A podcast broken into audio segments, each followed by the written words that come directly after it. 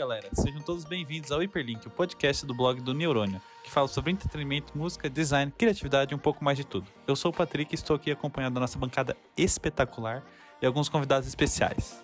Muito bom dia, eu sou o André, e para os amantes de estatística e para aqueles que querem saber um pouco mais sobre os bastidores dos meios de comunicação, este episódio é imperdível. Aproveitem! E é isso aí, gente. Fiquem com, conosco e com os convidados da palestra do Data Lab. Falou! É, estamos aqui com a nossa convidada Melissa Vogel. E primeiramente a gente queria, é, saber, bom, primeiramente, feliz aniversário. Obrigada, aniversário. muito feliz aqui comemorando com vocês. Obrigado. Começando no dia assim, muito bom. E a primeira pergunta é, você pode falar um pouco sobre você, a sua trajetória em geral? Tá eu conto, eu conto para vocês. Eu sou formada em comunicação em rádio e TV. Assim que eu terminei, aliás, durante a faculdade, eu fiz um primeiro estágio numa associação de emissoras de rádio onde durante a faculdade e durante também o estágio eu percebi que comunicação era muito mais do que simplesmente gravar conteúdos, né? Uhum. Comunicação era uma indústria, era um negócio. Então foi aí que eu me apaixonei por outras áreas da comunicação, entre ela, a, entre elas a área, a área de dados. E aí, desde o meu estágio, eu tinha uma vontade muito grande na época de trabalhar no Ibope. Ainda bem que deu, uhum. deu tudo certo, eu fui trabalhar no Ibope. Quando eu comecei no Ibope, eu comecei em áreas de operação, eu fazia o cadastro de marcas, de, de produtos, tal, para o nosso serviço de investimento publicitário.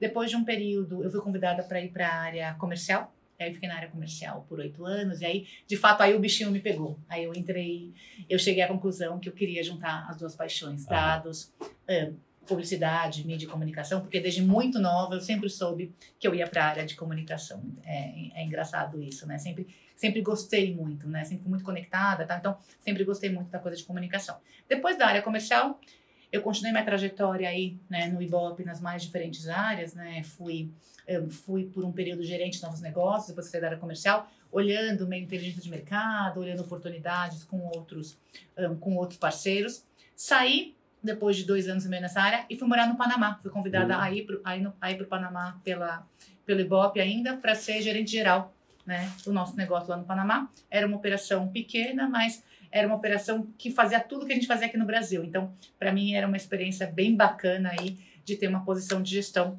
num país onde eu poderia aprender muito né, sobre, sobre a empresa e sobre uma nova cultura, várias outras coisas. Quando eu voltei do Panamá, isso já fazem quase 15 anos, eu acabei passando pelas mais diferentes áreas também dentro da, dentro da, da empresa. Passei por áreas de operação, produto, marketing, até que em 2014 eu assumi como diretora executiva de uma unidade de negócio. E aí, dois anos e meio depois, eu fiquei muito, por muito pouco tempo numa área que era uma área de produtos global, né? Então, eu comecei a ter experiência né? no mercado do Brasil, no mercado latino-americano, no global, e desde 2017 aí eu tô como como CEO da, da empresa, né, aqui para o Brasil. E é legal porque nesse período todo também eu percebi que, além de olhar, né, para o negócio da organização para dentro, olhar para os colaboradores, né, fazer essa relação com o mercado, eu podia também impactar em outras áreas, né. Então ah. hoje eu participo ativamente, né, do CONAR, que é o Código de Autorregulamentação Publicitária, participo do, do, das comissões do, da, das câmaras e conselhos de ética, sou presidente do IAB, né, que é Internet Advertising Bureau, que tem como foco fomentar a, a publicidade digital no país. E, além disso, eu também participo do conselho da BEP. Então, é interessante porque você vai vendo né, que teu impacto pode ser muito maior e, claro, né, que tem um, um, outro pedaço de tudo isso. É, sou muito ativa e participo de vários movimentos aí sobre empoderamento e liderança feminina, além de todo o trabalho de diversidade e inclusão que a gente tem dentro da organização. Falei muito sobre mim? Essa sou eu. muito bom, muito bom. Uh, vou falar uma minha que eu fiz, é, que eu fiz escrever aqui durante a palestra, que uh, você comentou a respeito do da é, nesse mundo de dados na internet agora, mais conectado depois da pandemia, que tudo virou um pouco mais é, biológico, o ser humano uhum. com a, o celular na mão sempre. O que, é que você esperaria, esperaria do futuro do marketing agora que tudo está tipo literalmente personalizado a um nível pessoal, com o TikTok conseguindo fazendo com a inteligência do TikTok depois de três minutos já conseguir mapear sua personalidade. o que, que você esperaria do futuro do marketing digital? É tão, é tão interessante porque eu há 25 anos, ou há 20 anos, quando eu estudei, quando eu tive minha formação inicial em marketing, a gente já falava, né, uhum. nessa época, um, da importância da publicidade dirigida. Ao mesmo tempo, a gente tem que entender que a gente está no universo onde somos indivíduos, mas, mas os indivíduos também são impactados por mídias de grande acesso, de grande penetração. Então, a grande inteligência é conseguir exatamente combinar e saber como usar cada meio e cada plataforma para o seu objetivo. Né? Então, assim, tudo faz parte né, de uma estratégia combinada, né? A TV linear tem o seu papel, o digital tem o seu papel, o autofomo, o rádio. Então, a, o importante é saber combinar todas essas todas essas possibilidades e claro, né, as pessoas cada vez mais conectadas, as mídias que nós chamávamos, eu nem gosto muito desse conceito, né, chamávamos de, mídia, de mídias tradicionais também já se ressignificaram, estão todas, né, no ambiente digital. Então, acho que o grande desafio de quem trabalha com marketing hoje é conseguir conciliar três coisas, né, contexto, conveniência e conteúdo, né? Uhum. A gente sabe que o conteúdo ele é fundamental, né? A gente usa muita expressão que conteúdo é rei, de fato uhum. é, né? Porque vocês viram durante o papo que a gente teve aí que a gente está falando não só de alcançar uma audiência, mas alcançar também essa atenção do consumidor. Então, esses três pilares são fundamentais para uma para uma ação, né, por uma estratégia de marketing bastante efetiva, lembrando que você tem que saber pesar também, né, quando você quer construir marca, quando você quer uh, gerar performance quando você quer vender. Então, tem um desafio muito grande e, para mim, um profissional de marketing, de mídia, de comunicação, precisa estar conectado, né? Precisa entender tudo isso que acontece e ir além da sua própria perspectiva, né? Sim, Porque o nosso contexto, nosso universo não é o mesmo do que o universo das marcas, de todo o conteúdo que está que tá disponível. Uhum, muito legal, muito bacana. Ah. E como que é essa ideia de, tipo, trabalhar nos bastidores? Porque você também é um público-alvo, mas também está caçando é. público-alvo. É. Como funciona eu, É, eu, e é, é engraçado, né? Porque eu, nesse papel de profissional, né? Eu sempre fico de lá e de cá, né? Então, assim, agora menos, mas quando eu comecei, né? na, na Cântara, no Ibope na época, né? Em 96, eu trabalhava com monitoramento de publicidade. Desde aquela época era uma loucura, porque assim, eu assistia a televisão e ficava contando, né? As publicidades, né? Eu viajava para fora, ficava conectada no, no outdoor, né? Assim, do que, que eu via de publicidade. Então, tem uma relação muito, muito, muito, muito importante, muito forte, né, entre ser, ser consumidor e ser profissional de marketing. Mas como eu falei há pouco, eu tento sempre separar, né, porque o que, que é importante, interessante para mim, do meu ponto de vista pessoal de consumo, não é igual, né, uhum. a todos os consumidores um, de uma marca. Então, toda vez que eu estou lidando, né, com um cliente, eu estou gerando uma análise, estou montando um sistema de medição, eu tenho que pensar muito nisso. Um, um exemplo para vocês, né?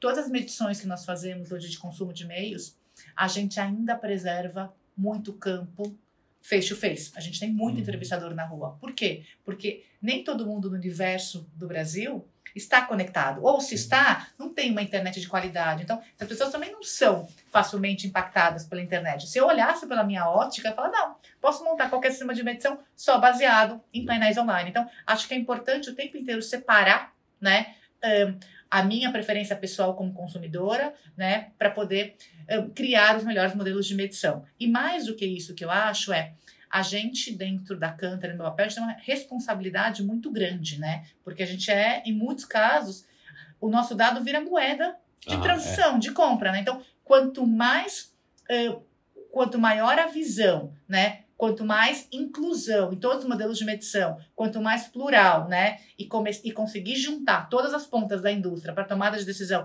qual é a melhor métrica, é a melhor forma de medir, isso é fundamental. Então, isso pauta né, a minha atividade o tempo inteiro. Então, você não consegue fugir disso. Não consigo, não consigo, não consigo. O tempo inteiro eu estou bastante conectada, claro.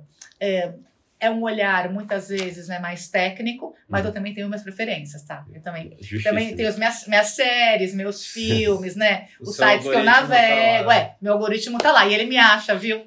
ele sabe que eu gosto. Não tem como escapar. Não tem mesmo. Hum. Esse aqui eu, eu queria perguntar num quesito um pouquinho mais humanitário, que você trabalha muito com dados, com esse, essa questão de padrão do comportamento humano. Você se considera um tipo de socióloga no momento em que você tenta calcular Ou pelo menos o que uma sociedade, um grupo alvo vai se comportar como?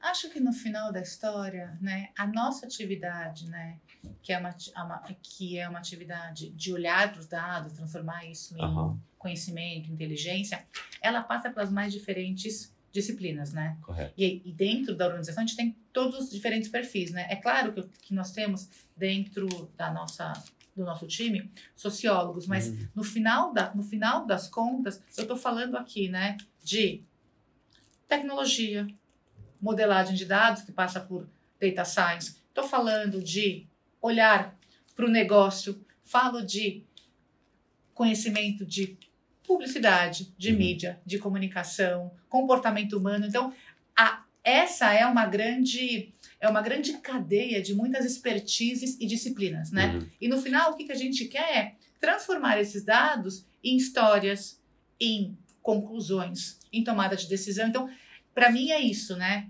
O, o indivíduo está no centro. O que a uhum. gente quer o tempo inteiro é entender sobre o consumidor.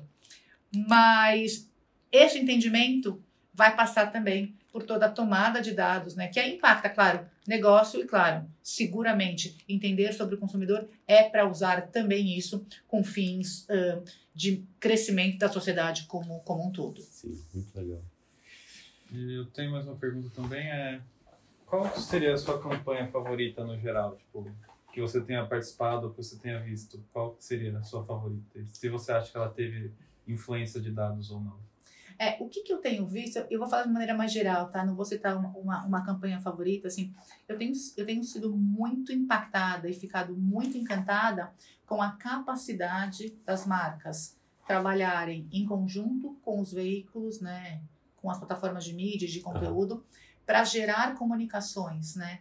Bastante completas, integradas, 360, né? Que fazem com que o consumidor entre nesse universo sem perceber, né? Então, assim, quando você vê, por exemplo, ativações, né? Sim. Em reality shows, é impressionante como existe uma criação que junta marca e conteúdo que é, que é incrível, porque aquela ação te remete ao produto, né? Você tem diversão, você tem entretenimento e aquela história transcende a plataforma inicial. Então, quantas ações, né, de branded content de um reality show vão além da tela, né? É uma propaganda que a gente gosta de ver por algum motivo. Né? É, então, vão, vão, vão, vão para o Twitter, vão para a mídia social. Então, é interessante esse olhar cada vez mais 360 e para mim isso é o que faz é o que faz sentido, né? A marca precisa ter esse propósito, ela precisa estar tá inserida um, aí no contexto do, do consumidor.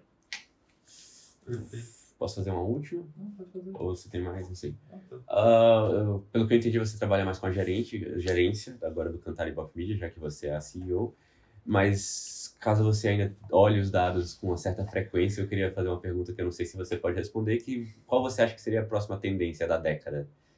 Não sei se você conseguiria. Sim, bom, eu, na verdade, apesar de eu estar na gestão, quem trabalha comigo sabe, eu de vez em quando entro nas ferramentas, eu acesso, né? Porque eu, eu escrevo, né, alguns artigos e tal, e todo artigo que eu escrevo, eu sou a pessoa que vou lá, que gera o dado, porque eu acho que é bacana eu também debruçar nisso. Uhum. Então, um, essa, essa minha veia aí analítica e de paixão por os dados não vai, não vai embora não vai embora jamais, né? Uhum. Acho que a gente vai ver daqui para frente, né, uma tendência de aumento crescente aí de conectividade, mas o que eu gosto de trazer é, é a qualidade da navegação que as pessoas vão fazer cada vez mais, né?